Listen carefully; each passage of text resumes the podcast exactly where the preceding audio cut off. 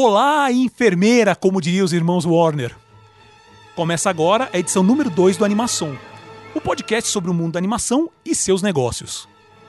Eu sou Paulo Martini e comigo, dividindo a bancada dos novos estúdios Riempem, hoje, 6 de fevereiro de 2020, Selby Pegoraro.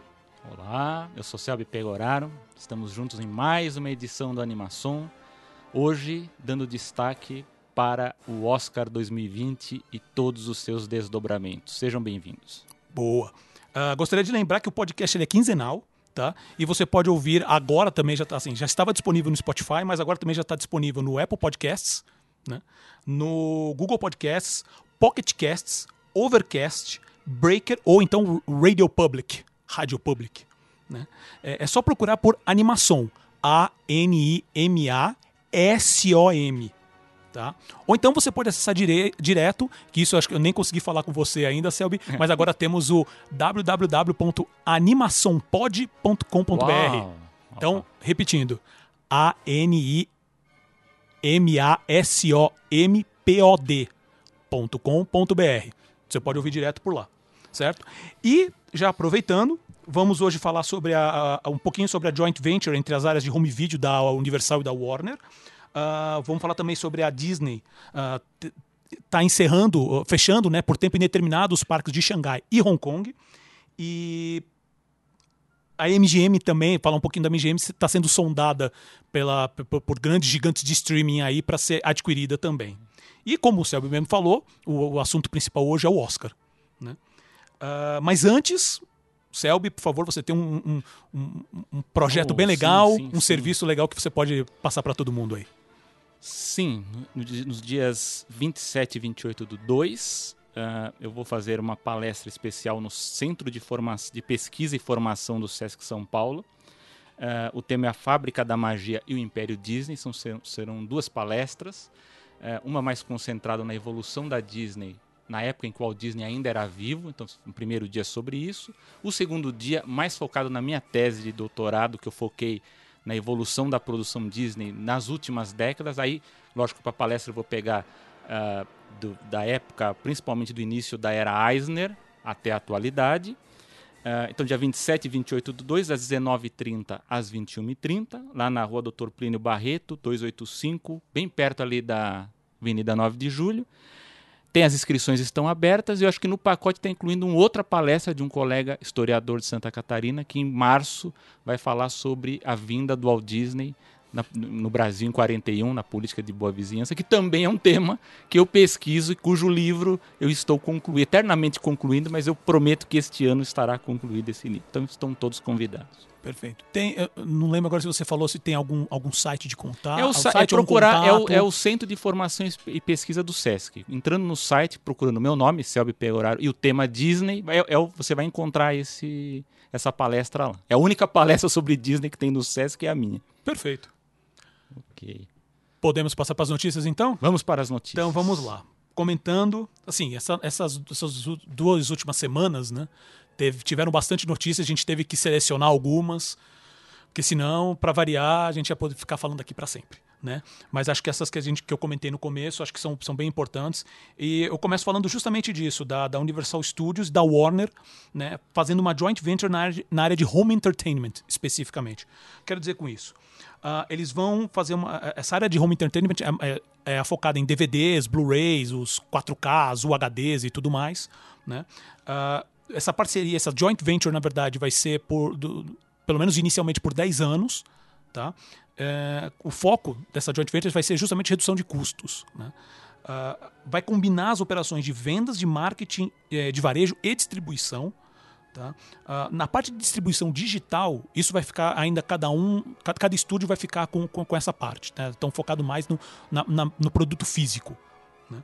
Uh, essa parceria, é, essa, eu não, eu não, fico falando parceria, mas na verdade é uma joint venture, uma, é. um pouco além de parceria. Né? Ela, ela vale hoje só para a América do Norte. Dessa maneira, só que assim, para outros países, ela vai. É, os acordos vão ser feitos separadamente. Na verdade, vai depender uh, de cada país, de cada região, como que vai ser isso daí. Então, por exemplo, a Warner, por exemplo, na Alemanha, ela vai poder é, licenciar conteúdo da Paramount lançar conteúdo da Paramount lá. Hum. E vice-versa dependendo dos países. Né? Então, por exemplo, a Universal vai distribuir os produtos da Warner na Alemanha, Áustria, Suíça e Japão, ainda no terceiro trimestre deste ano. Né? E a Warner vai supervisionar a distribuição dos produtos da Universal no Reino Unido, Itália e é, Bélgica, Países Baixos e Luxemburgo, a partir do primeiro trimestre de 2021. Tá? Uh, ainda tá, esse processo ainda está guardando aprovação lá no, no, nos Estados Unidos e essa joint venture vai ser presidida pelo Eddie Cunningham, que hoje é presidente da, da área de home entertainment da Universal. Tá? Uh, e, e, essa joint venture vai começar oficialmente a partir do primeiro trimestre de 2021. Né? Uh, Selby, você gostaria de comentar é, alguma coisa sobre isso? Eu acho interessante. Eu, fiz uma viagem recente para Nova York. Uhum. Dessa vez eu reparei que realmente o número de Blu-rays disponíveis, Blu-rays e DVDs nas lojas caiu muito, né? É até interessante que o vinil aumenta e o DVD e o Blu-ray é, eles caem. Mas, é, por outro lado, eu acho curiosa essa joint venture. Por quê?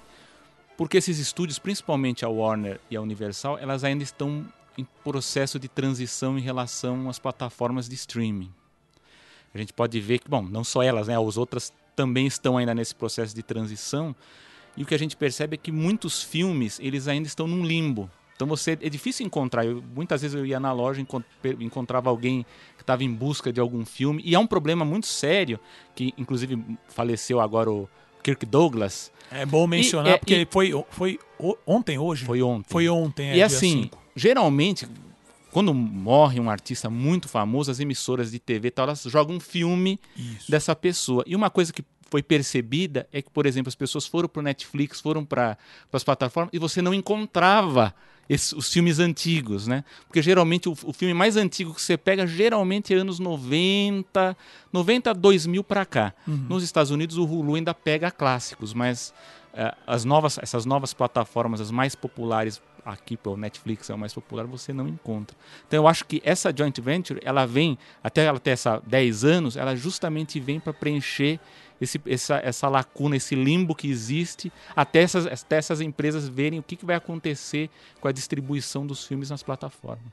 Sem dúvida. É, e, é eu concordo com isso, e, mas acho que o principal deles mesmo é justamente assim: o mercado de home entertainment tem caído, já vem caindo há anos. Sim. Né?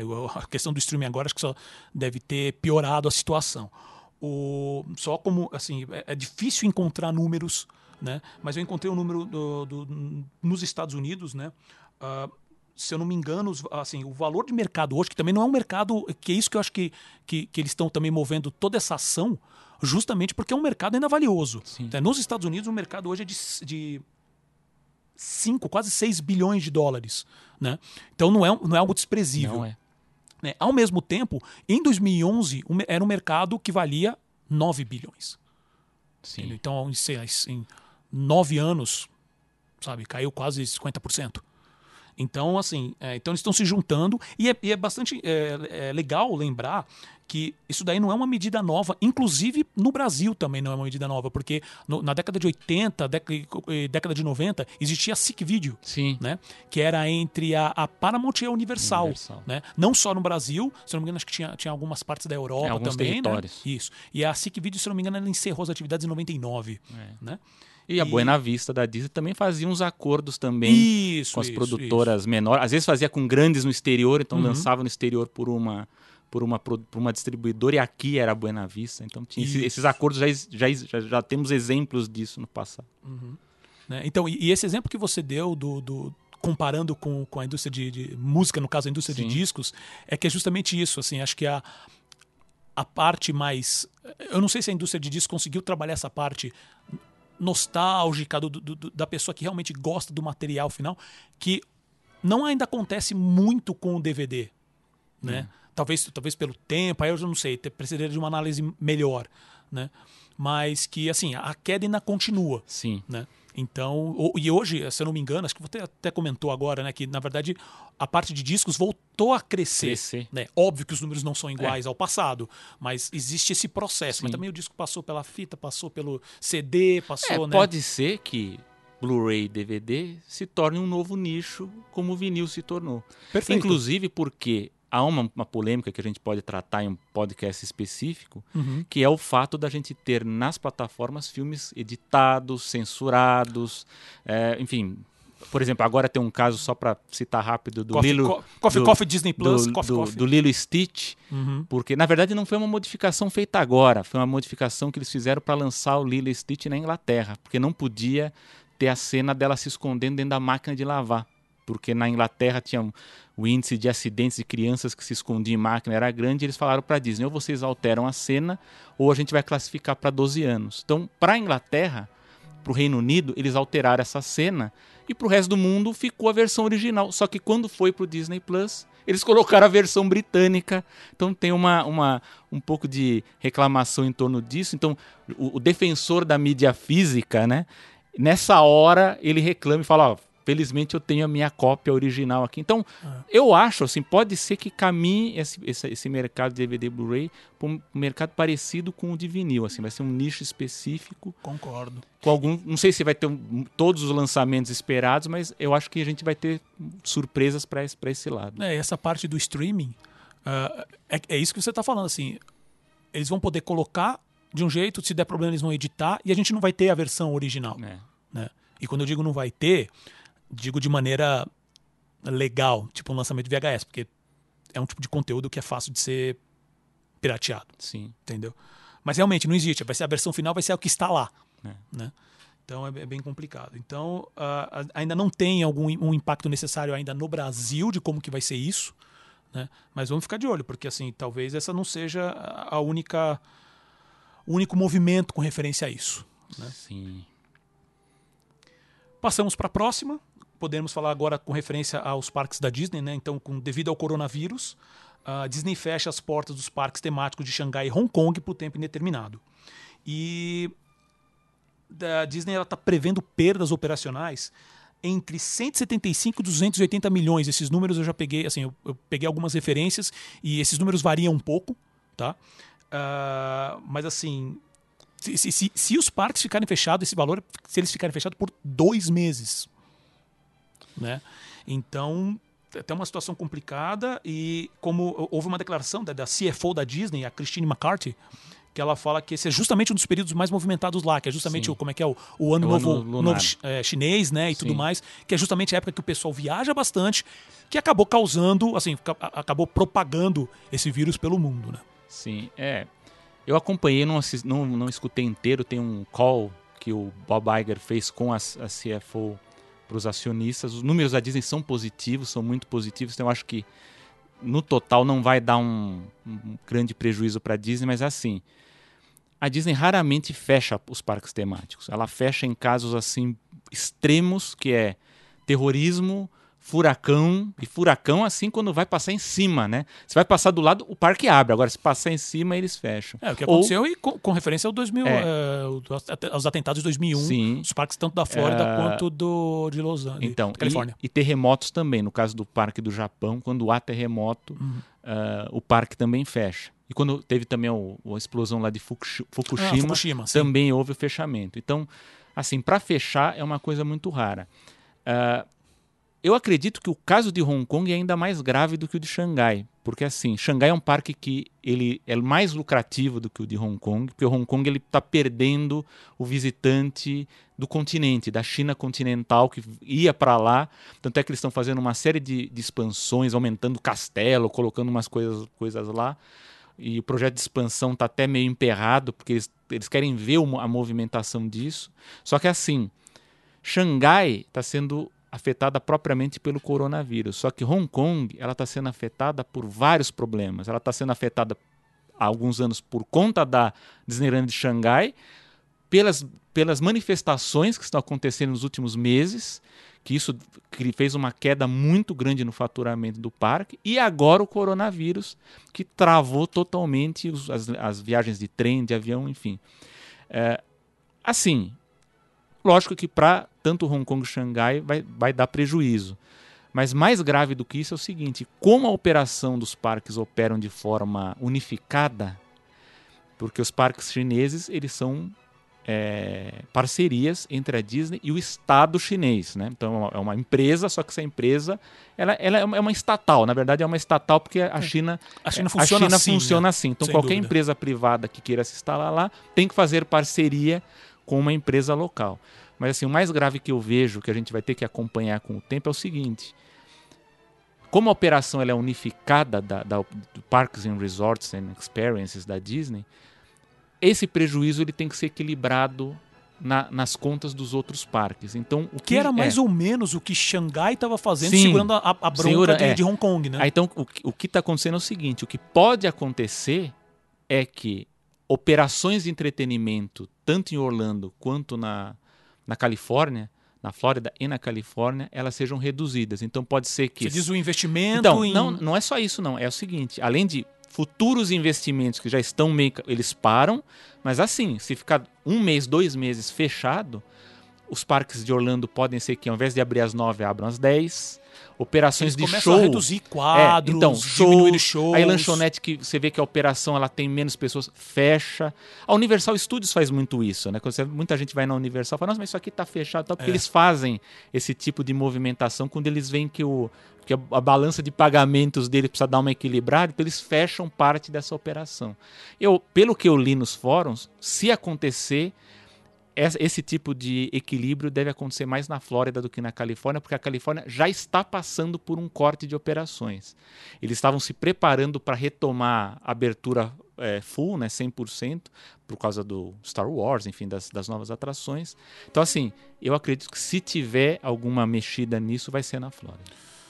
É, isso é, é péssimo, ainda mais pra Agora, gente que é fã é- dos parques e ver não Agora, só tudo isso, mas é. toda essa situação ocorrendo na China. Agora, né? sim, temos que esperar para ver se como é que é o desenvolvimento, se vai ficar muito tempo fechado. Eu acredito, que não, não sei se vai demorar tanto para reabrir, mas tem que esperar para ver. Tem que ver cada, cada dia que abre as notícias com referência ao coronavírus.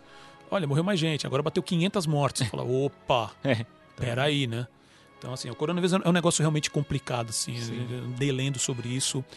É, conter o coronavírus é muito complicado. Você vai Sim. num lugar justamente que é cheio de gente, mais crianças, idosos, que É. foi, também que foi muito que atacou, né? Então, achei válida essa, essa, esse, essa medida da Disney, mas ainda assim, cara, é uma perda complicada, né? Bom, agora tem a outra notícia também, que essa, na verdade, ela é, um- ela é um... É uma notícia, mas não, não há ainda muito detalhes sobre ela, que é basicamente falando que a MGM ela pode ser vendida a gigantes do streaming. Ela pode, porque justamente assim, é- é, eu acredito que assim, o streaming ele está se solidificando nos grandes grupos de mídia. A MGM ela tá ela, ela assim, ela tá numa situação, digamos, até pior nesse tipo de situação como a Fox, né? Mas basicamente o, o, ah, as notícias que vêm saindo sobre isso é que ah, houve já nesses últimos meses conversas entre a Apple, com a Apple, né, e com a Netflix, justamente porque eles têm um catálogo gigantesco assim dos títulos mais conhecidos de cara James Bond né? Ah, tem a, a- eles têm a franquia do Mad Max também tá? Ah, o Rock incluindo o Creed né, a nova série do Creed O Robocop também é da- Robocop né? né? E a Pantera Cor-de-Rosa né?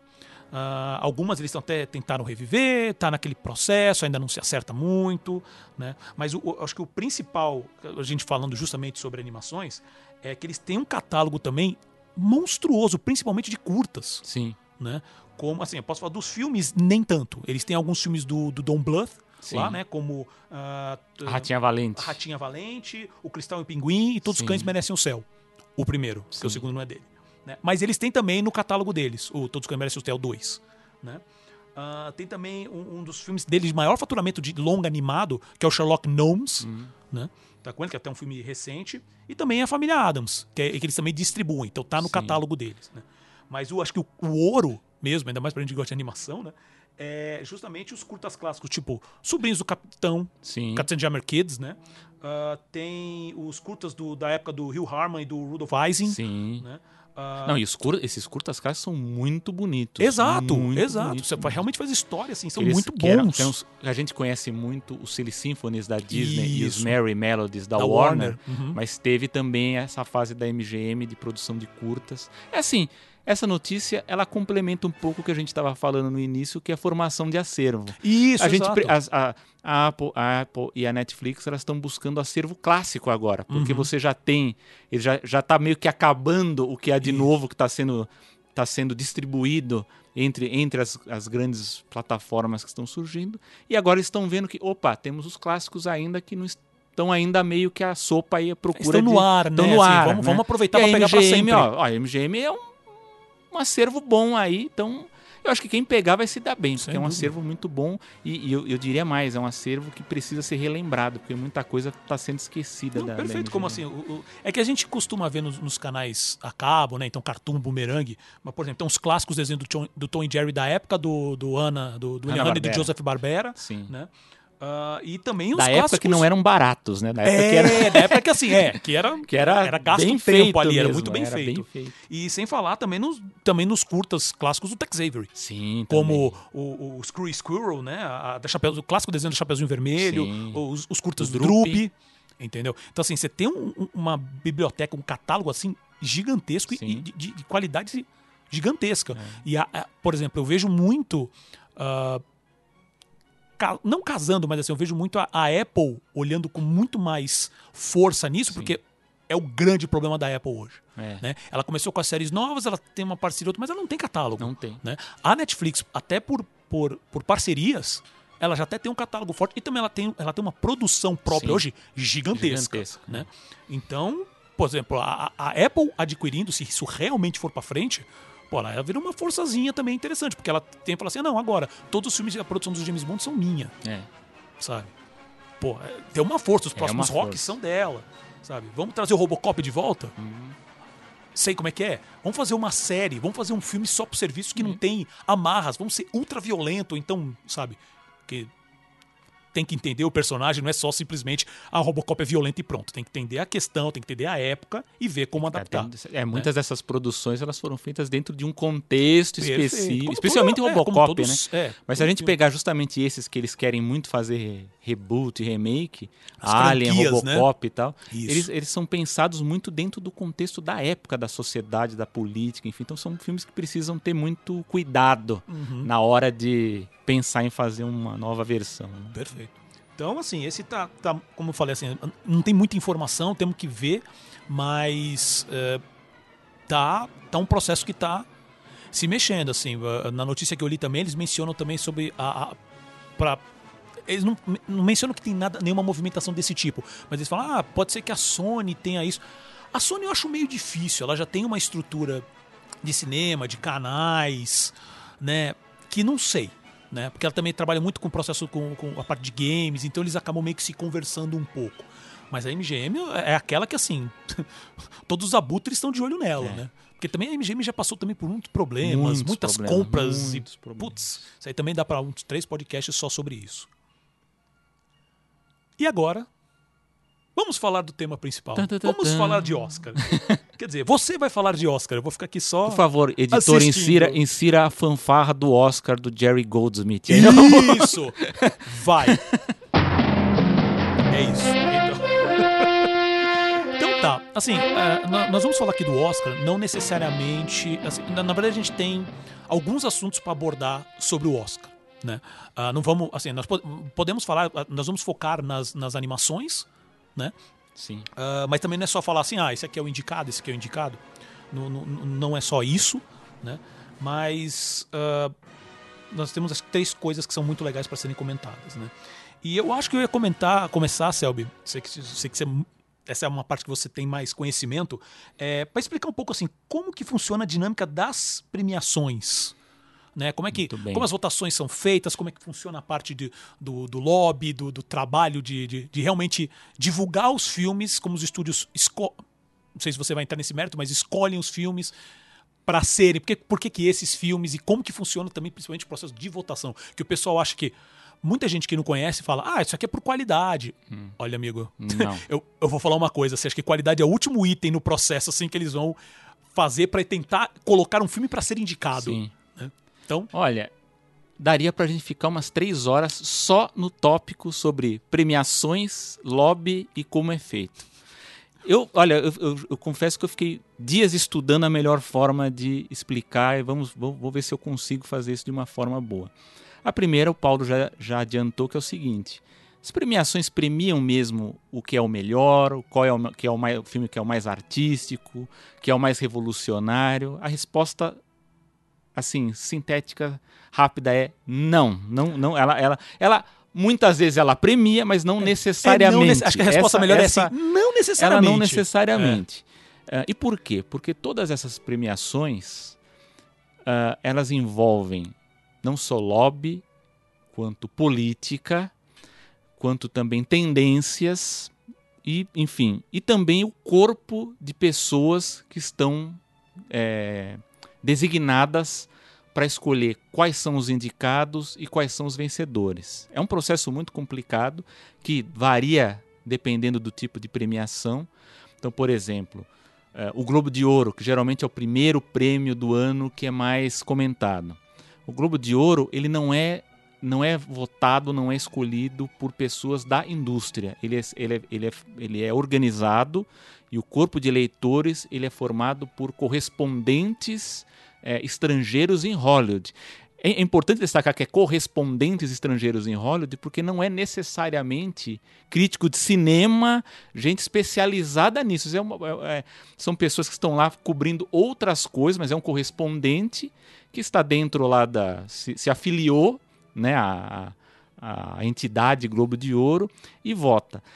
E o Globo de Ouro, ele é historicamente uma premiação que como o Oscar e como qualquer outra, tem o, a questão do lobby, enfim, que aí o estudo. É, é, é questão política. Eles querem qual é o tipo de filme que eles acham que com a premiação, com o destaque que você vai ter na televisão e na internet, vai vender mais ou vai fazer com que o filme renda mais dinheiro. No fundo é isso.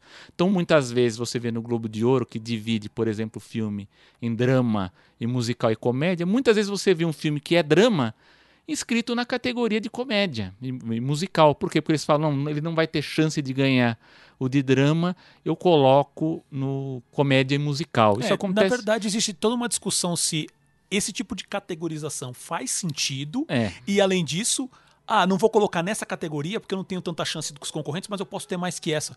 Tá, mas não é a mesma categoria é, do seu é. filme. Acontece não também. É o mesmo gênero. E, e mesmo, Por que, que você faz é, isso? E mesmo no Oscar acontece isso na, nas categorias de atuação. Então, às vezes, um, você coloca um cara de ator coadjuvante e às vezes ele tem um papel ali que é protagonista. Não? Mas é, como já tem dois ou três nomes muito fortes, não, vou colocar ele de coadjuvante porque aqui ele vai ter mais chance. Então, o Globo de Ouro, por ele ter uma dinâmica diferente da academia e de um outro grupo que eu já vou falar, ele historicamente ele é muito criticado por não, digamos assim, é, não ter a melhor tipo de votação para escolher os melhores filmes. Então, isso, por exemplo, isso é um outro ponto, né? É, assim, também como que funciona o processo, o processo, de votação? Porque assim, o processo de votação deles é, é diferente dos outros. Eu não sou especialista em Globo de Ouro, mas por exemplo, a categoria de animação ganhou o Link Perdido no Globo de Ouro. O Elo Perdido. Que, aqui ficou Link, né? Não sei porquê, mas eles traduziram eles como link perdido, o Link Perdido. Todas as pesquisas que eu fiz é que eu infelizmente ainda não vi, tá, é, tá na minha lista. O Link veio Perdido. Pra veio para cá como Link, o link Perdido. perdido. É. A tradução certa seria o Elo, o elo perdido. perdido. Mas Missing Link no Brasil mal okay. distribuído, porque é da Like, mas foi distribuído pela Disney aqui. Ficou pouquíssimo tempo no cinema, eu tentei ver, foi bem pouquinho Também antes de eu viajar em dezembro, cinema. não consegui ver. É um stop motion muito, Sim. assim, eu vi o trailer e alguns vídeos e bastidores. Mas é assim, pro Globo de Ouro, o que eu fiquei sabendo é que esse filme foi o que teve maior lobby, foi o que mais investiu em propaganda com todos os. O, o, enquanto que as outras produtoras passaram a apostar tanto no N e no Oscar, esse o do Link Perdido investiu mais no Globo de Ouro e levou. Assim, há um costume de dizer que o Globo de Ouro antecipa né, o vencedor do Oscar. Na verdade, ele não antecipa. O que acontece é o seguinte: ele mostra uma tendência. Exato. É diferente. Por quê? Porque o corpo de eleitores do Oscar não é o corpo de eleitores é, é do Globo de Ouro. O que vai definir o favoritismo para o Oscar é um outro, outros tipos de premiações que são o das guildas ou associações. Então, logo depois do Globo de Ouro, Porque assim, é, aí são os mesmos, né? Porque assim, o Oscar, na verdade, é o pessoal da indústria. Da indústria, é Eles da votam. indústria. O Globo de Ouro, não. São O os pessoal- correspondentes. Isso, das guildas, seja do diretor, seja dos escritores, do- dos roteiristas, são pessoas da indústria. da indústria. Então, Então, isso que, realmente então, mostra e, melhor. E até com, uma, com destaque. Geralmente eles são ligados aos sindicatos, às associações de atores. Então você tem o SEG Awards, que é dos atores, você tem o DWA, que eu acho que é o dos diretores, você tem o dos produtores, você tem o N, que são os de animação. Perfeito. Então, a partir daí, quando você vê que ganha um filme, ou ganha um ator, ou ganha determinadas produções nesses, nessas premiações das guildas, é que você vai ver que, opa, se ele ganhou aqui, é provável que ganhe no Oscar. E aí eu vou explicar também por que, que, por que, que há essa, esse favoritismo no Oscar. Ah, então, é, só para adiantar que a gente está falando do- do- dessas associações.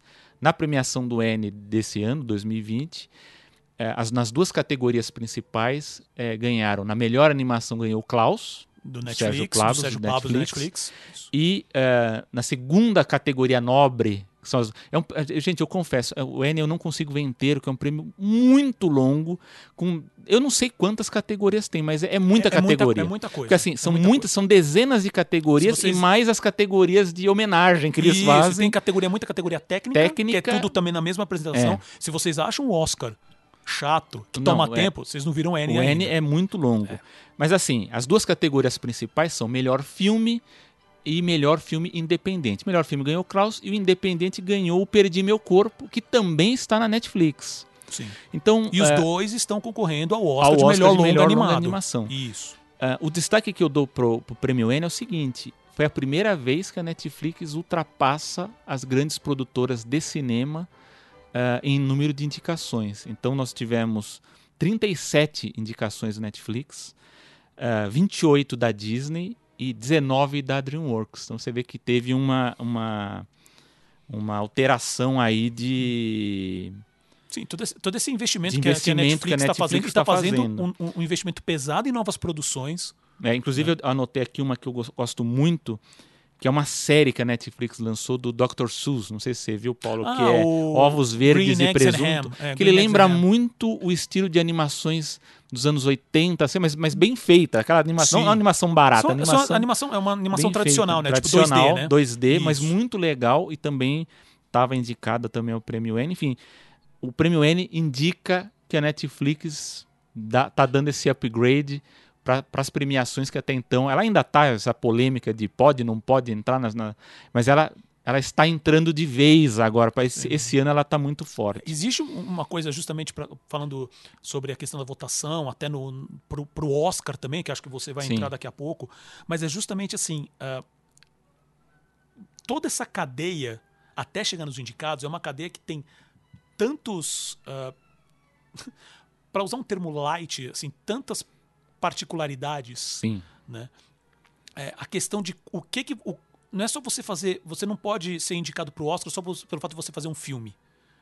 Ele tem regras, você Sim. precisa passar, vou- exemplo, você precisa passar um filme numa sala de cinema ah, em, na- se não me engano, na Califórnia, pelo Em menos, Nova York. ou Nova em Nova York York, ou na é, Califórnia. com, é, durante sete dias seguidos no mínimo. Sim. Então, assim, é por isso que você, é, você pega hoje o Netflix ah, investindo até em salas de cinema, Sim. justamente para poder passar os filmes dele lá para poder indicar. É. Porque eles já tentaram é, bater de frente, mas eles sabem ainda que, o- que o- os Oscars, principalmente, ainda tem muito prestígio. Sim. A audiência na TV cai. ah, eles estão sempre tentando achar uma maneira de trazer o público mais jovem. As últimas apresentações teve muitas ações desse tipo. Mas o Oscar ainda tem muito prestígio. Sim. né? Então, é, toda essa movimentação que eles tentaram. Não, só nós, só somos streaming e é isso. Tá bom, mas você quer ganhar um Oscar, a gente não vai mexer. Ah, então vamos lançar aqui o filme durante alguns dias. É por isso que, por Sim. exemplo, o, o, o Marriage Story, né? Que é uma história de casamento, se eu não Casamento. me engano, né? Tá concorrendo porque é justamente isso. Porque eles pegaram, antes de lançar o filme no, net, no, no, no serviço, eles lançaram durante sete dias Sim, no eu, cinema. eu lá. conheci, eu passei na entrada do cinema em Nova York que eles compraram, cinema clássico, antigo, de rua, Isso é muito, legal. bonito que agora tem. E eu vi, perto da Universidade de Nova York, que fica em um bairro mais distante, fica no sul, eh, tem um outro cinema que estava passando irlandês. Hum, então você ah, vê é que exemplo. é um outro que está indicado, mas também para ser indicado precisa passar no cinema. Passar no então cinema. ele estava no cinema clássico. Perfeito. Mas assim, como o Paulo falou, tem muitas regrinhas para concorrer e o pior, essas regras mudam. Constantemente, Constantemente, elas mudam de ano em ano e é muito difícil para quem até para quem é crítico é, tentar o crítico especialista, enfim, acompanhar todas essas mudanças. As principais, assim, com, o, Paulo já falou, o filme ele precisa é, ter sido exibido é, no cinema na Califórnia e em Nova York uh, por no mínimo sete dias. No caso do curta de animação, tem uma vantagem porque você pode ter o curta exibido em uma lista de festivais. Então, se você passou por uma, uma, uma lista de festivais, você também está apto a se inscrever para concorrer ao Oscar. Uh, Há também algumas regrinhas, uh, enfim, para curta-metragem tem que ter até 40 minutos, uh, uh, longa-metragem acima de 40, desde que 75% da produção seja animada, porque não adianta nada você ter um live action só com 5 minutos de animação. Então, para ser considerado para a categoria, tem que ter maior parte do filme com material com, com produção em animação. E, e assim, vale todos os estilos de, e gêneros né, de animação, menos dois, que é o de puppetry, ou seja, Muppets não é animação, e uma que é muito há anos é muito polêmico, que é captura de movimento, o motion capture. Por quê? Os animadores, os puristas veteranos dizem, não é animação. Porém, é, o que nós estamos vendo nas produções mais recentes, a gente pega o Rei Leão, o Rei Leão é animação, não é live action, como algumas pessoas, pessoas ah, pensam. Esse, esse, tipo de coisa é uma coisa que é, me irrita, só que o que acontece, imprensa é, especializada falando assim, ah, isso aqui é, é uma refilmagem live action.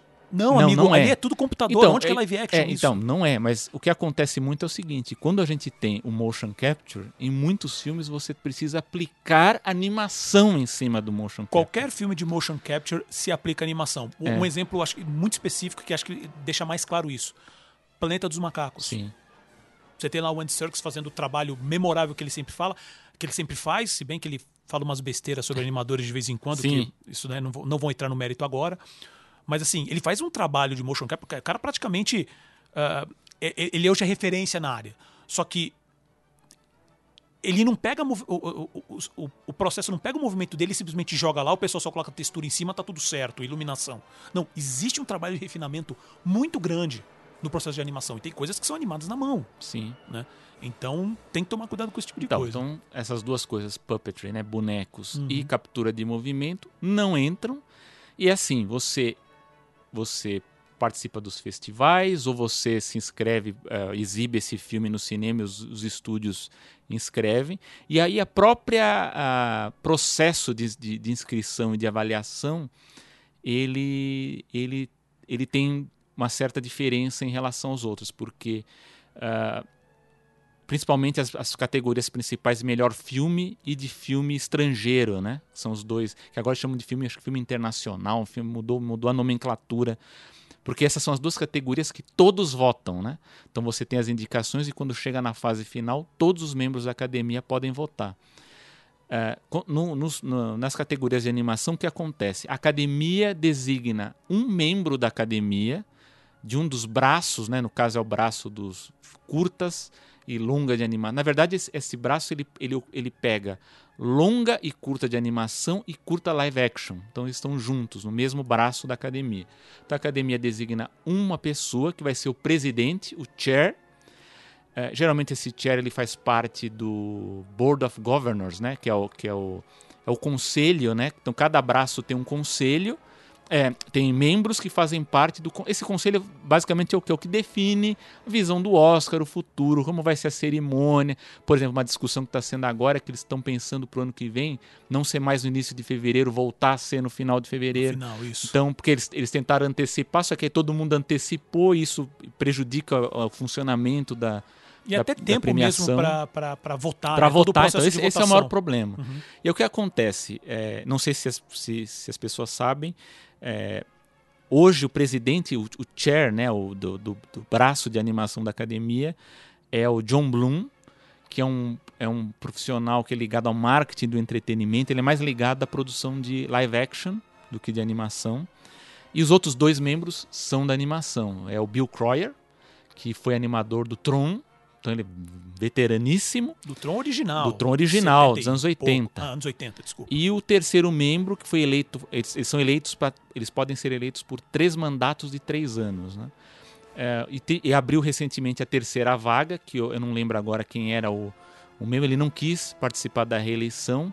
Aí houve uma votação que, por sinal, ela foi, digamos assim, bem, não foi muito polêmica, foi um pouquinho polêmica, porque é, uma certa pessoa que era de um outro braço da academia resolveu mudar de braço. Ele era do braço dessa, da área de efeitos visuais e decidiu que ele ia concorrer para uma cadeira nesse braço da academia na de animação e é ninguém menos do que o Ed Catmull, que era da, do, de efeitos visuais, Eita, foi para animação, concorrer com as pessoas que tinham se inscrito e os animadores votaram em peso no Tom Cito Sim, que é um esse animador veterano, clássico, professor da. Universidade do Sul da Califórnia. Então ele foi e foi, foi uma bagunça, porque o Catmull fez uma campanha pesada para entrar, mas na- os animadores viram meio com. Não gostaram da, da- do- ainda mais com as outras polêmicas envolvidas no Catmull. É isso que eu ia falar, Entrou- cara. Assim, essas polêmicas do Catmull entrou- daria também é. uns três podcasts, Entrou- porque olha... Então, entrou o Tom Cito. Então, o que acontece? O John Bloom, ele é o, a- a- ele é o presidente desse braço. Eles, ele é o que designa o grupo de, de, de membros da academia que vão ficar responsáveis por pegar todos os indicados, ou seja, você tem, sei lá, 90 curtas indicados, você tem 25 curtas, eles precisam fazer uma pré-votação, analisar se eles se encaixam em todas essas regrinhas que a gente falou, se é animação ou não, se se encaixa nas regras, e dentro dessa, animação, dessa votação prévia saem os até pode ser até cinco indicados, às vezes não, não, não são não indicados esse número, cinco, sim. mas geralmente são cinco e vai para uma segunda fase que a gente chama de votação final, em que aí todos os membros desse braço da academia votam para escolher qual é o melhor. Então, Então, é, mas. é, e aí eu queria que você me confirmasse, porque a informação que eu tinha é que um dos grandes problemas da, da, da, parte da, da academia com a parte de animação é que até na seleção dos, do- do- do- dos cinco, né, que seriam os cinco indicados, ele é, se eu não me engano, não sei se é o único braço, tá? Mas ele é o único braço onde não é só a- a- o braço de animação que vota, mas sim a, a academia inteira. sim. né? Então, eu E não que isso gera di- muitas discrepâncias, porque, aí, e, por exemplo, o site Cartoon Bruja, que é um site, quem não conhece, é um site muito conhecido, norte-americano, que, cara, eles, eh, eles cobrem animação de uma maneira muito boa. E eles já. Há anos que eles fazem, assim, antes do Oscar, eles pegam, eh, fazem entrevistas anônimas com membros da academia para perguntar como que eles votam. é. E já tem essa questão, que ele sempre é levantada, de não é só o braço de animação que vota, o que não acontece com os outros braços. Mas não só isso, mas assim, gente falando assim, olha, eu votei no no Frozen porque minha sobrinha falou, Sim. porque eu não tive tempo de ver. É. Porque esse é também um problema com o Oscar como um todo, Todo. porque gente, normalmente as pessoas acabam votando. Normalmente não, mas existem muitos casos, não são poucos, onde as pessoas votam porque é o amigo, porque é o conhecido, porque a indústria, você pode falar o que for, mas a indústria de cinema, principalmente em Los Angeles, é deste tamaninho, Sim. pequenininha, entendeu? Então às vezes a pessoa não vê porque o tempo é curto para ver muitos filmes, dependendo da, da- da escolha, né, da quantidade que tem. E, e olha que existe uma campanha muito pesada Sim. disso de envio de DVDs, você, é, existe serviços online para liberar pra você, streaming, né? tem screening em cinemas. Sim. Mas ainda assim, nem é todo mundo que comparece. E não é, parece que é uma coisa. você- primeiro que você não tem como controlar. Não Seu tem. screening você pode falar, "Ah, a pessoa não veio, mas ela pode ver em casa. Mas você não tem como controlar, você só pega o voto. Né? E como essa parte de animação ainda são os outros braços que votam. É, e, o braço de animação é, pequeno dentro Eu da não academia. sei, então, isso acaba gerando muita eu não discrepância. sei como que tá esse ano especificamente. Uhum. Porque eu sei que, por exemplo, de documentário são 486 membros que votam. Dos 8, 8 ou 9 mil, Você não sei 8 mil, mais. 8 mil e pouco. Porque tem os, eles querem eles querem limar os inativos, né? Quem não tá produzindo, eles querem eles querem eles querem impor uma regra de que se você não participou de um filme, eu acho que cinco anos pra trás ou seis anos, você não vota mais. Não tem um negócio assim. Eu acho que né? isso daí é muito resultado também do, do efeito Harvey Weinstein. É, então né? tem Porque o Harvey Weinstein fazia umas, umas mutretas É. dentro das regras, É, mais ou menos, da então, academia que, tem- que era pegar justamente isso. Muita gente nativa que tava. Eu já eu, eu vi casos de, da, da pessoa da academia estar em, em casa de repouso, já É. bem velhinho, e ele, faz, ele ia lá pra pegar o voto do cara. Complicado esse É processo. complicado. Então aí é o seguinte, eu não sei se houve já essa mudança, porque realmente como esse essa, esse braço de, da academia de animação e de curtas de animação ele é menor, isso dá uma isso, isso dá um, um problemão muito grande na, na hora da votação. Aí a gente vai um pouco para aquilo que você já tinha até adiantado assim. O Oscar, ele tem ele enfim, tem o prestígio, ele ainda é a, a grande premiação. Todos nós reclamamos do Oscar, mas estamos lá vendo. Ah, só que é o seguinte, eu não sei isso, eu tenho ouvido vários é, jornalistas da área, gente do cinema falando também, a gente não sabe até que ponto esse prestígio ele é o mesmo prestígio e que causa o mesmo impacto se a gente comparar com o que acontecia até os anos 90, até os anos 2000, que é a nossa segunda pauta, que é o que, Isso. o que, que altera na carreira É, da, da- Isso é um fato, assim, né? porque até mesmo, talvez, no- o prestígio não sendo o mesmo, existe esse prestígio. Um- um- uma pessoa indicada, ou, melhor ainda, com, com um Oscar, isso, isso eu tô falando agora especificamente de atores, tá? Você realmente tem uma, uma valorização do, do passe, né? Você, você existe uma valorização do contrato do cara. E aí que, que isso é uma, uma pergunta bastante importante. Porque a gente tem esse prestígio, mas o que esse prestígio retorna, por exemplo, para um ator retorna em salários maiores, né? Ma- mais Uhum. propostas, porque a princípio você leva a crer que ah, é o, o ator que está chamando os filmes. So- sendo que hoje a gente sabe que não é não é uma verdade escrita em pedra, né? Mas e para as animações? E para os longas animados? E para os curtas animados? Será que existe algum impacto nisso? É, eu acho o seguinte: para os atores pesa mais, historicamente pesa mais. Então, assim, quais são as duas formas de um ator conseguir bons contratos? Ou ganha um Oscar, ganha, as premiações, principalmente nesses filmes mais artísticos, né? Ou ele dá boa bilheteria. Da grande bilheteria também está com o contrato assegurado. Então, a- a- você tem pessoas que ganham Oscar e conseguem fazer, faz- não sei se agora fazem, mas faziam, conseguiam fazer aqueles mesmos tipos de contrato que chamavam de, de pacote, né?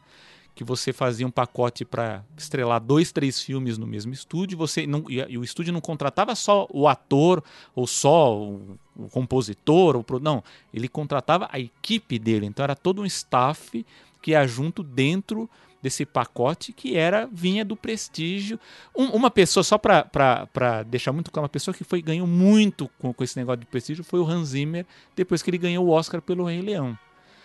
Eu não acho o Hans Zimmer mais um compositor, ele é um bom compositor, mas ele é um compositor de. Ele tem uma fábrica, né? Porque ele, ele, ele montou um grupo de compositores que trabalham para ele, que isso, é- isso é uma coisa que tem acontecido em Hollywood, que assim, como a gente tem muitas produções acontecendo, a gente tem grandes produtoras que reúnem vários compositores. É, e mas ele foi uma pessoa que se beneficiou desse tipo de coisa. Agora, na animação, o que acontece? Na animação, se a gente analisar, eu vou, eu vou citar os últimos vencedores nas, nas categorias de longa e nas categorias de curta. A gente teve nas categorias de longa, nos últimos anos, o Homem-Aranha no Aranha Verso, o Coco, né, que aqui ficou A Vida é uma Ah, Festa, A vida é uma festa, isso. Zootopia, o Inside Out, que é o Divertidamente, Operação, Operação Big Hero, que foi, foi indicado, e o Frozen também lá para trás. Bom, só da gente falar esses aqui, que estão entre os É Disney Pixar. vencedores, são Disney os grandes produtoras. Então, Isso. o que eu penso é o seguinte: na categoria de longa-metragem especificamente, para os vencedores, eu acredito assim, não muda nada. E por que, que eu digo isso? Porque a categoria de animação ela foi criada com uma razão muito específica para impedir que a animação concorra na categoria de melhor, filme. Perfeito. É isso Por aí. quê? Quando entrou a Bela e a Fera, aquilo ali irritou muita gente na é- academia. Isso é um fato histórico, assim, realmente irritou. Irritou. Ah, Eu acho, eu acho assim, pelo, pelo que significou a Bela e a Fera naquele. E olha que a Bela e a Fera é uma animação com muitos defeitos, inclusive técnicos de animação. Se você rever, você vê que a animação tem muitos erros. Se for comparado com os que vieram depois, a Bela e a Fera tem problemas. Mas assim, era um musical, era um conto de fadas de, de uma forma que foi apresentada Não tinha sido apresentado antes, é, ele é e- visualmente assim, espetacular, ele foi as lan- canções é, não, são ele impressionantes. Foi, ele foi lançado de forma com espetu- espetacularização. Ele foi um grande, como é hoje Marvel, tal. Perfeito. Começou lá atrás com a Pequena Sereia, mas foi realmente a Bela e a Fera que despontou. Então a academia, ela tem essas coisinhas de inventar moda quando ela se irrita com alguma coisa. Então, categoria melhor filme de animação, ocorre isso. O melhor canção, teve uma época que eles separaram é, a melhor trilha, trilha né? sonora de Dramático e comédia, por quê? Porque a Disney estava levando todo ano. Alan Menken ganhou para Bela Fera, Verdade. a Pequena Sereia ganhou a Bela Fera, ganhou Aladdin, o Elton John ganhou o Rei Leão, aí Pocahontas ganhou Alan Menken. Então, eles começaram a ver que ganhava sempre os mesmos, tirou, criou uma nova categoria. Então, assim, isso, é- esse é um ponto que eu falo que é o ponto negativo da categoria. Quando a gente vai citar daqui a pouco rapidamente os, os indicados, eu vou citar qual é o ponto positivo de ter a categoria de animação, que é o que eu acho que é o que é, é, o, é, o, é o que hoje, principalmente dos, de uns três anos para cá, está fazendo a diferença. Agora vamos às categorias de curtas. No último ano, 2019, ganhou Boo, que é o Pixar, Bal. Bal, Bal. Isso. que é da Pixar. No ano retrasado foi o Dear Bas- Basketball, que é do Kobe Bryant, que faleceu Isso, recentemente, faleceu foi a produção do Glenn Keane. Uhum. Em 2017, Paper, que O é da Paperman, não é Pixar. Não, era, era o Piper. Ah, o Piper, é o Piper, da, da da Pixar. Uhum. Pixar. Ah, e aí, só em 2016 que teve o Bear Story, que foi uma animação chilena. A categoria de curta, ela, e, e aí eu vou, eu vou também eu vou, vou citar rapidamente isso, já, já falando dos curtas indicados e por que, que é legal. A categoria de curta é legal por quê? Porque ela serve para apresentar novas tecnologias, apresentar novas ah, diretores ou roteiristas que têm traços de storytelling ousados, diferentes, criativos e que quando ganham um prêmio desses traz, como o Paulo falou, o prestígio e os grandes estúdios olham para. Então, o, o curta-metragem, principalmente o estudante ou o veterano eh, que está ah, apresentando esses trabalhos, eles têm uma chance de ganhar uma, uma, um espaço de trabalho que não tinha antes, graças a, a essa apresentação. Ah, eu não sei se o Paulo quer fazer algum comentário sobre isso, só para gente, para fazer essa análise em cima já do, do- do- dos, dos indicados desse ano, para a gente contar um pouquinho sobre os aspectos positivos do, do Oscar, né? É. Ah, Não, na verdade, acho que eu, eu- que eu- na verdade a gente comentou isso um pouco antes do programa, né? Que eu gostei muito do teu, do teu posicionamento, assim, da tua visão, que assim que nos longas você não vê necessariamente um dire... necessariamente um diretor ah, ter algum tipo de movimentação. Talvez, obviamente, que ele com o Oscar ele consiga uma negociação melhor com os estúdios, mas se você parar para analisar que todas as praticamente os, os Oscars desde que começou o longa de animação são todos da Disney ou da Pixar, com uma exceção da, sei lá, DreamWorks, DreamWorks. que foi o primeiro, que foi o Shrek. Você tem agora do, do Homem-Aranha, que foi da Sony. E, ah, talvez um, um outro- agora não vou lembrar um específico, mas algum no meio. O resto é tudo Disney Pixar é tudo Disney né? Pixar. Então você tem, você mantém tudo ali, né? Então você pode talvez pegar uma outra produção, ou você sai de lá com um contrato legal com uma outra produtora, mas você não tem assim um, um ganho que vai realmente mexer na sua vida se você continuar nesse trabalho de direção, É, né? o, que eu, o, que eu, o que eu digo é o seguinte: o legal da gente ter essas categorias, na categoria de longa de animação, é que eu acho o seguinte: os indicados estão ganhando atenção da imprensa. é, nos- nesses últimos anos, por exemplo, a gente pega. Vou pegar.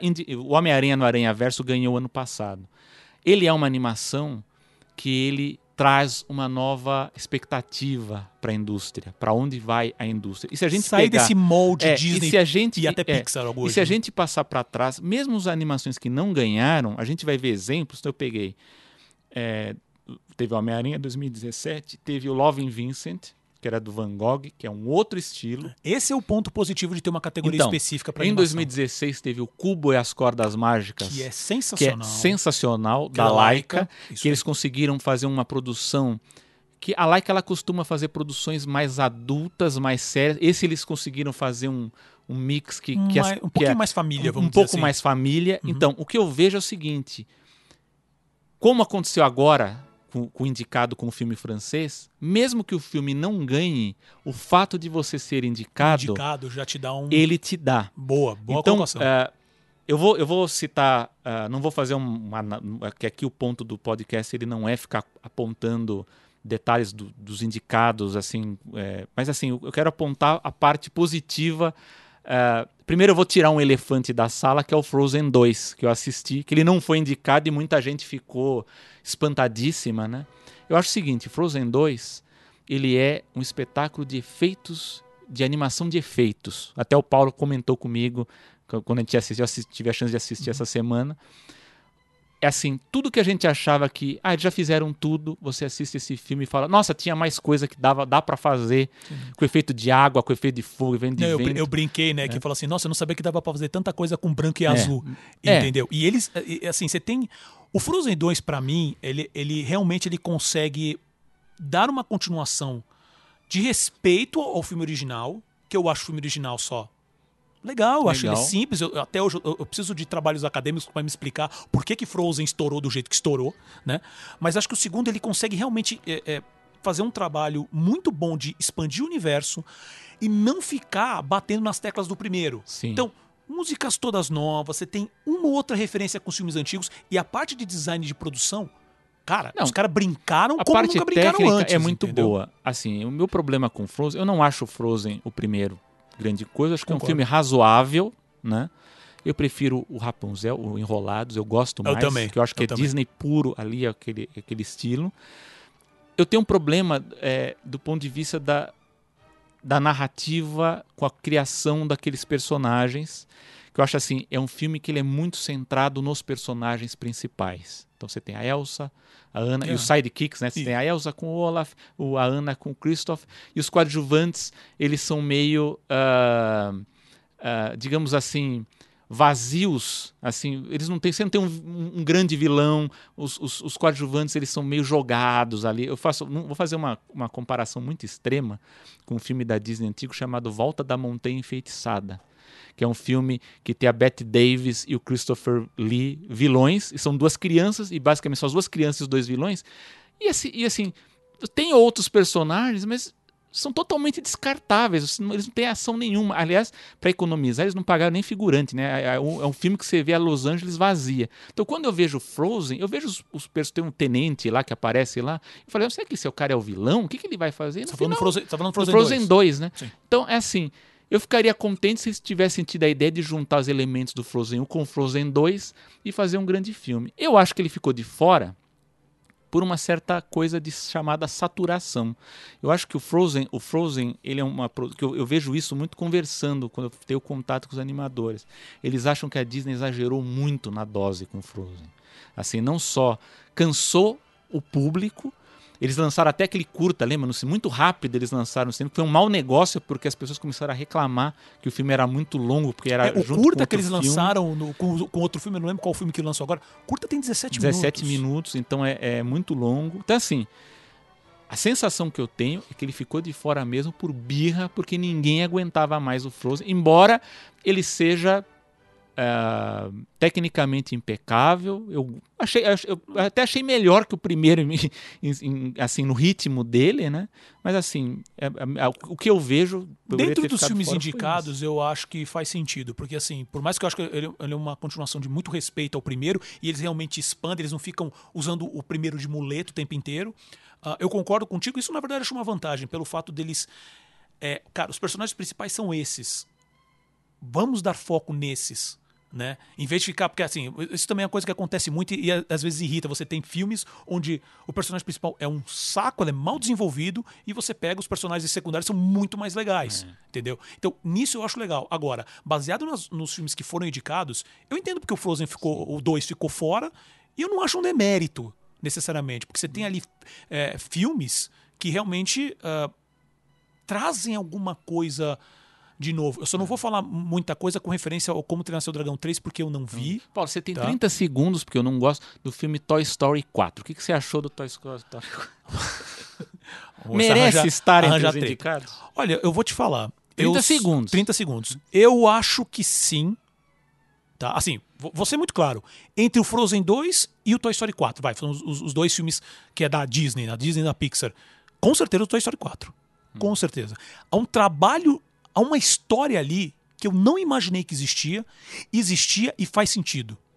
Pra mim, né? Assim, e, e- e é uma história muito até adulta, baseada no, no- no todo que foi o, o processo do Toy Story, né? Que foi tipo aquele coming of age, digamos, dos personagens, né? Ah, existia um- uma história a mais ali com o, com, o- com o Woody, principalmente com o Woody. né? E da maneira que eles conseguiram trazer isso e, e- e os- e como os personagens em volta trabalham isso, cara, eu não sei, eu, eu fiquei impressionado porque assim, eu gosto de Toy Story, mas não é uma das minhas franquias preferidas. Se o eu Toy- fui ver porque, Agora ok, vamos pergunta, ver. se o Toy Story 4 ganhar, você acha que é merecido ganhar Toy Story 4? Na lógica que você falou Cê- que, cê é o, tá querendo, que é o cê filme tá mais me queimar, conhecido. né? É. Você tá querendo me queimar, né? Você acha que mere- mereceria ganhar se, se tivesse a surpresa? Olha, merecer. Gaguejou agora. Não, assim, merecer ganhar, eu acho que merece. Ele- eu acho que ele tá visualmente impecável. A qualidade da animação é fora do comum. Existe uma história muito forte ali. ah, que, que, assim, primeiro que fala assim, puta, vai ter o 4, pra quê? Não, existiu uma história ali, os caras acho que acertaram em cima. Mas acho que o Klaus merece. Merece. Acho que o, o que o Tá I bom. Lost My Body lá, eu perdi meu corpo, né, que veio pra cá. Merece, merece. O Missing Link lá, o Elo Perdido merece, merece. Né? O Dragão, o, o Como Ter Seu Dragão, não sei. Né? Mas assim, ele é um, um dos poucos produtos de realmente qualidade que a DreamWorks, minha opinião, vem fazendo nos últimos tempos. Muito consistentes, umas histórias muito legais, animação muito boa. Né? Mas eu acho, se ganhar, eu acho merecido. Só que eu acho que assim. Já deu Poxa, 30 segundos, já é, falou. já estourou já mais de um falou. minuto. É. Eu Bom, acho merecido. Tá, acho que já- qualquer um daqueles que ganhar lá, eu acho ficará- merecido. Você ficar feliz se ganhar o Oscar. Não, Tá eu bom. fico. Não, esse não, eu não vou Bom, ficar incomodado. não vai ficar tipo assim, não é incomodado. um Carros. Carros 2, por exemplo. Entendeu? É, Aí não, eu falo, é- gente, não é- precisava nem estar indicado, né? Mas tudo bem. Bom, bom, eu vou, eu vou falar um, um- assim, o que eu- os, os dois que eu acho que são os, porque assim, você falou Toy Story 4, concordo com o que você falou. Ah, o Toy Story 4, o Link Perdido e o Como Treinar o Seu Dragão, eu acho que eles correm por fora nessa ah, disputa. O Perdi Meu Corpo do Jeremy Clapin foi produzido pela Zilan, então tem todo o apoio da França. A França tem um grande apoio em produções de, de filmes de animação.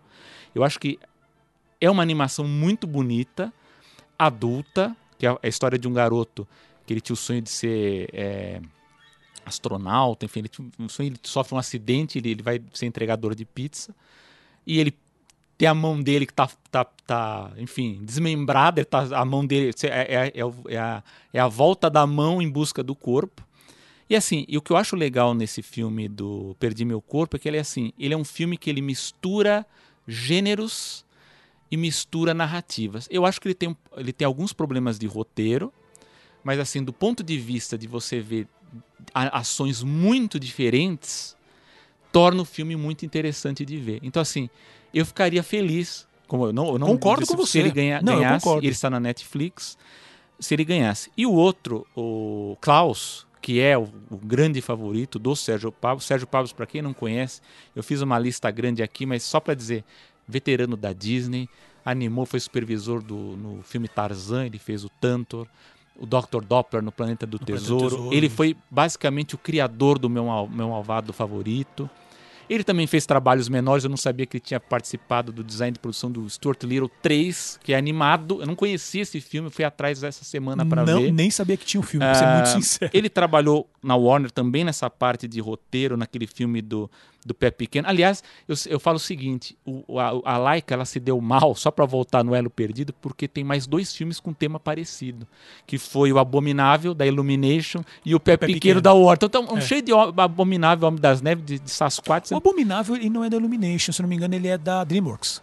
A DreamWorks? É, o Abominável. É? Isso, isso. Tenho certeza. É porque a Illumination, a filme, Illumination ela tá fazendo filme. agora Enfim. o, o do Minions 2, É. né? Que saiu o trailer. Então, o Sérgio, esse, esse projeto Klaus é um, é um projeto assim de, de, de- muito especial para o Sérgio Pablos, que ele já, ele já tinha o sonho de produzir há muitos anos. Ele criou um teaser em 2015, Que o teaser é sensacional. sensacional, muito Sensacional. bonito, até que a nossa glo- gloriosa Netflix olhou e deu a chance de, de produzir. E o grande mérito do Klaus foi que ele conseguiu é, descobrir um software, um software da Le Filme de Poisson Rouge, que é uma companhia francesa que fica lá em Angoulême, onde tem o, o festival de famoso lá de Angoulême. E ele é um software que ele faz com que a animação feita à mão ela se transforma, ela ganha um, um filtro, né? ela ganha, um, ela ganha uma, uma camada digital, mas que preserva o traço da animação original.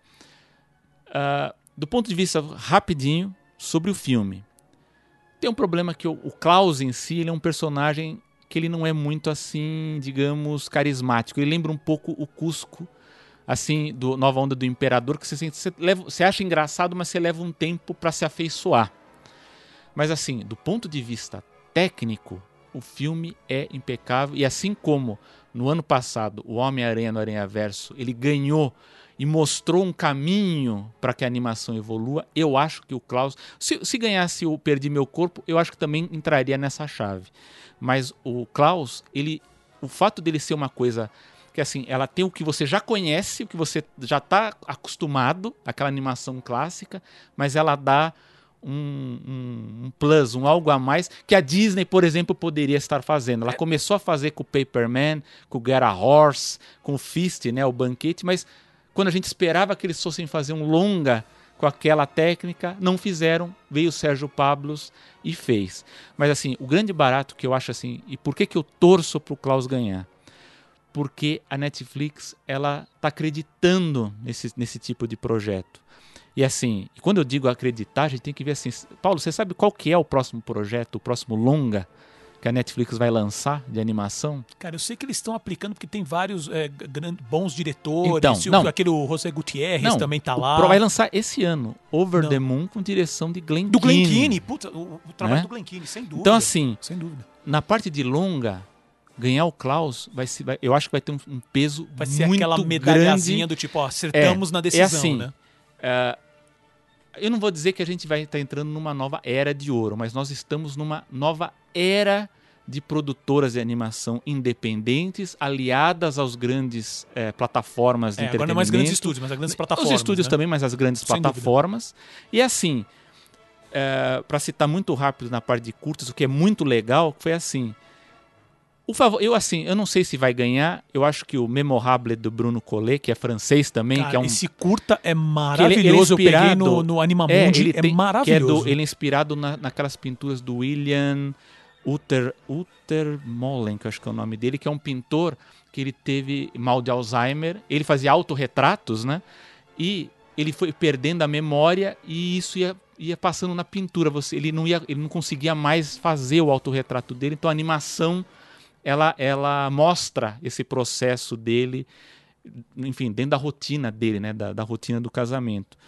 É, Essa eu acho eu vou, assim, essa eu vou gostar do muito ponto ganhar, de vista cara, e, assim, e do ponto de vista técnico impressionante o Hair Love é, Amor de Cabelo que eu acho que foi traduzido aqui Isso. ele eu acho legal destacar rápido o seguinte ele é do Matthew Cherry e ele foi um projeto iniciado no Kickstarter Sem dúvida. né ele é um, é um ex-jogador de futebol americano que tinha esse esse sonho de fazer uma produção ah, inclusiva, né?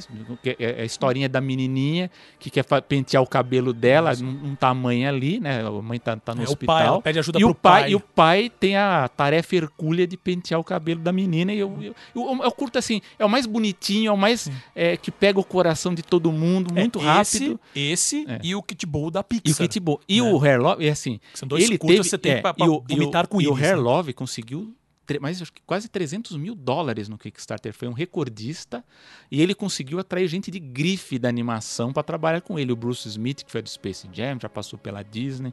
O Frank, ah, o Peter Ramsey e o Frank Ebney, que eram da Pixar, trabalharam, então, grife. O Kit Buu, que também é uma coisa interessante de falar, porque ele faz parte do Spark Shorts, que é o processo da Pixar também de produção de novos talentos, né? De, de- Então você pega um empregado da, da Pixar que tem uma boa ideia, você tem seis meses, um orçamento limitado para fazer, nos apresente uma grande ideia. Está no Disney, no Disney Plus. Eles estavam Sim, uma- todos os curtas, na verdade, dos Spark Shorts, eles vão é, lançar lá no Disney Plus. eles estão lançando assim, eles estavam lançando um por semana, parece, né? Eu vi, eu vi uns dois muito legais e assim, Pitbull é legal porque ele pega assim os dois animais que tem mais preconceito, que é o Pitbull e o gato preto, o né? Então é uma amizade muito legal. É, E assim, o legal desse. São mais adultos, né, que os longas. Sem dúvida. né? E assim, é, é muito bacana falar porque é um curta em animação 2D. 2D. Da Pixar. 2D. Né? É. Que não, não tem, assim, o foco forte da Pixar justamente são a parte de CGI, de 3D. É. né? Os dois últimos são o esse aí,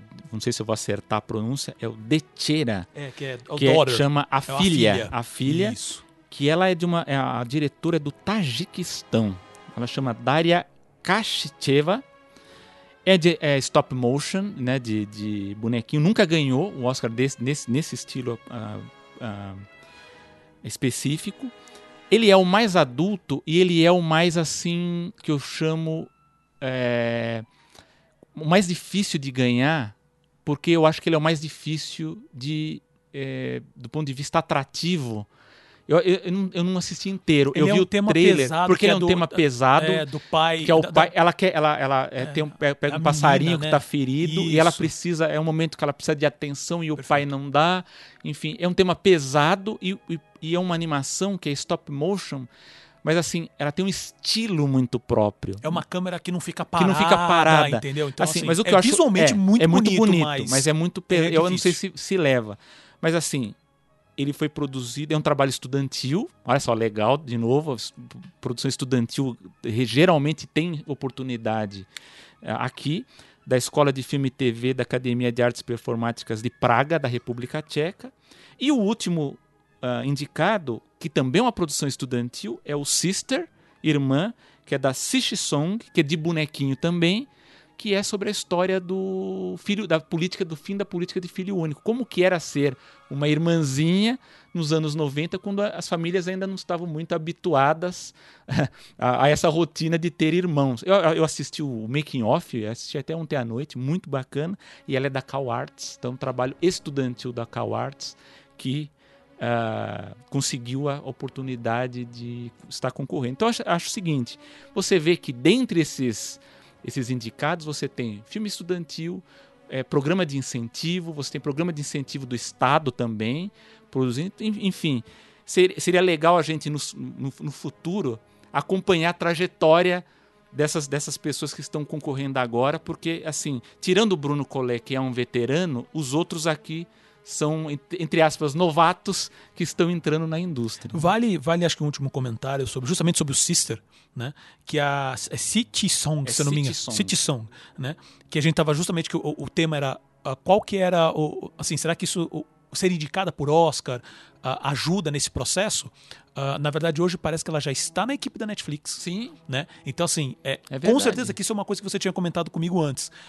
verdade. O, o, o fato de você ser indicado, ser indicado, talvez até ganhar, acho que vai ter, ter uma força muito maior se você pegar justamente a parte dos curtas, Dos curtas. porque isso te dá uma visibilidade Sim. que praticamente em nenhum outro lugar. Porque o próprio- até o próprio sistema, o modelo de negócio dos curtas, você não liga no canal, ah, tá passando curta de animação. É dificílimo. Acho que aqui no Brasil, no máximo, passa no canal Brasil É. e, e só, se eu não me engano, a curtas brasileiros. Brasileiros. Agora eu não tenho certeza. Eu sei que eles têm uma parceria com a Animamundi, né, para justamente fazer isso. Mas é, é um tipo de coisa que você não tem muita visibilidade. Então você ser indicada para um prêmio como o Oscar, aí eu acho que ele consegue te dar uma visibilidade e talvez abrir muitas portas, né? Acho que é- acho que mais impacta. Mas como das dos longas, você tem os grandes estúdios, você na verdade acaba tendo uma movimentação é, vertical de uma certa, não Certo. sempre, né? Mas acho que é uma coisa mais equilibrada É. né? Eu acho que foi uma discussão ótima, ainda dá pra falar ainda muita coisa.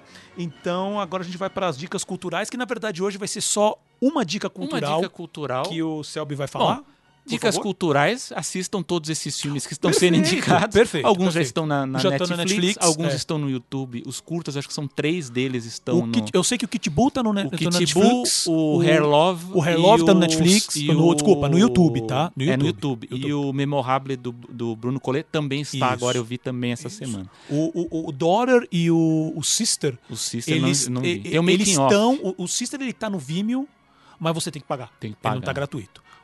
E a dica cultural é o livro, já é um livro, não é tão novo, ele acho que é de 2004, 2005, que é o Oscar e Eu, Rubens Evaldo Filho, para que vocês conheçam os bastidores da academia, do Oscar e de como também é feita a, a produção no, no país, né, na- no Brasil, com a transmissão, com os comentários, enfim, bem legal, recomendo. Grande Rubens Evaldo Filho, que faz falta Sem na dúvida. cobertura do Finado Oscar. Rubens. E seria legal também, em umas próximas edições, a gente justamente falar com alguém aqui da indústria brasileira para ver, ou, ou então, né, aqui eu não sei, hoje já tá tudo tão zoneado que eu já não sei mais, mas como é que funciona hoje justamente o processo de como se seleciona filmes no Brasil para ser enviado? Qual é o processo de enviar para um, pra um Oscar estrangeiro, pra, na categoria de estrangeiro? Sim. Como que funciona a seleção? Como que funciona todo esse processo? Tá, já está Bons anotado, está na nossa pauta e a gente vai fazer isso. E chegamos ao fim de Chegamos mais uma fim. animação, né? Então eu já gostaria de agradecer principalmente ao Rafael Prego ah, e também ao Cello Martins, pessoal aqui do, do- dos novos estúdios Riemping, É, né? Que assim, a gente foi, é, já, no primeiro programa a gente foi no estúdio, já mudamos para outro, assim, muito maior, uma estrutura, então vai dar para fazer muita coisa legal no futuro. Né? Também quero ah, agradecer ao Gustavo Pinheiro, que agora também está responsável pela edição do programa, e também trabalha as imagens que você vê do, do- do- dos, dos destaques, é ele que está fazendo, também a parte de design é com ele. E, obviamente, agradecer meu amigo de bancada, Selby Pegoraro, Ok. né? Ah, lembrando que a gente está hoje eh, na- na- nas mídias sociais, né, né, nas redes sociais. A gente hoje está tá no Instagram, instagram.com barra certo? Então é A-N-I-M-A-S-O-M-P-O-D, só para lembrar, né? Então é instagram.com ah, barra animaçãopod. Ah, o- ah, a gente está no Twitter, na verdade. a minha conta é Paulo Martini, é arroba Paulo Martini, do Selby, Selby arroba Pegoraro. Selby Pegoraro, né? Então, assim, você tem sugestões, críticas, comentários, piadas ruins, Pode mandar. pode, mandar pra lá. Né? Que, assim, avaliadas. que assim, vocês mandando, a gente comenta aqui também. Né? E lembrando que vocês podem ouvir o Animação ah, no Spotify, Apple Podcasts agora, no Google Podcasts, no Pocket Casts, Overcast, Breaker e Radio Public, o Radio Public. Né? Ou então, se qualquer coisa, você já acessa direito o site, direto o site, né? animaçãopod.com.br animaçãopod, P-O-D.com.br e, como diria o velho Gaguinho, isso é tudo, Isso é pessoal. tudo. Até a próxima.